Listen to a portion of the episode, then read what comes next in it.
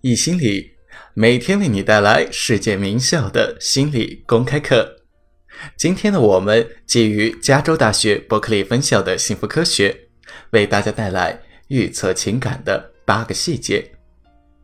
下面课程开始。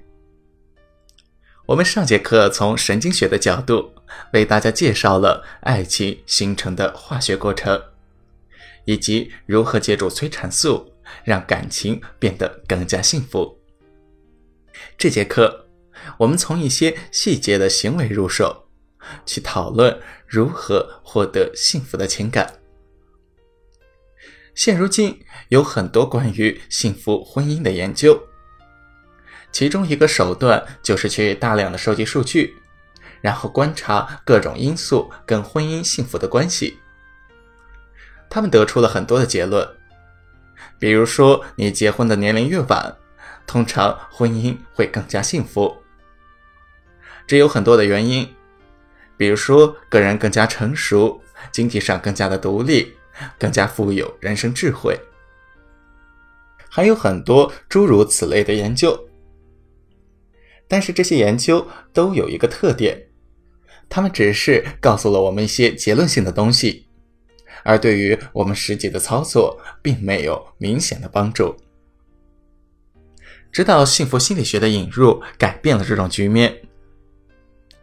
研究人员曾经做过一个研究，他们从印第安纳州找了七十五对夫妇，把他们带到实验室中，然后让他们进行交谈。谈话的主题可以是他们最近做了什么。他们的关系出现了什么问题？然后，他们长期的追踪了这些夫妻或情侣，去观察一下他们哪一些长久的在一起，而哪一些最终分开了。研究人员发现，有四个具体的行为组合发生的时候，这对夫妻有百分之九十二的可能会在十年内离婚。这里的行为包括四项。首先，排在第一位的是鄙视。当你看不起你的伴侣，或者觉得他们配不上你时，你就需要注意了。这种鄙视未必体现在语言上。要知道，非语言的沟通力量是非常强大的。比如说，我想要表达同情的情感，我可以用简单的“哦”音节来表示。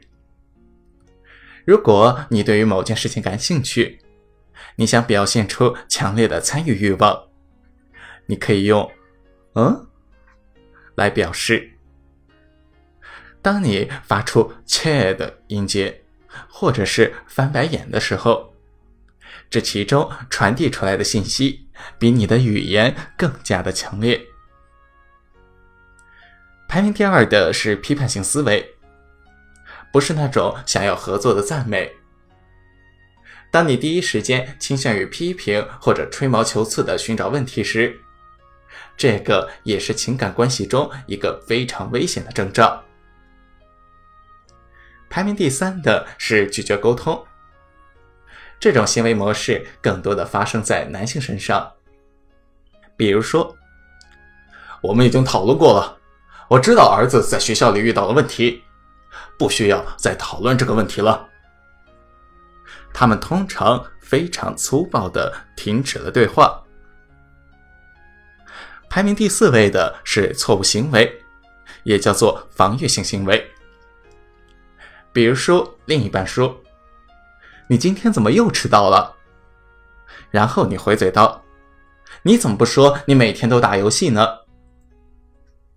去防御，而不是试图接受。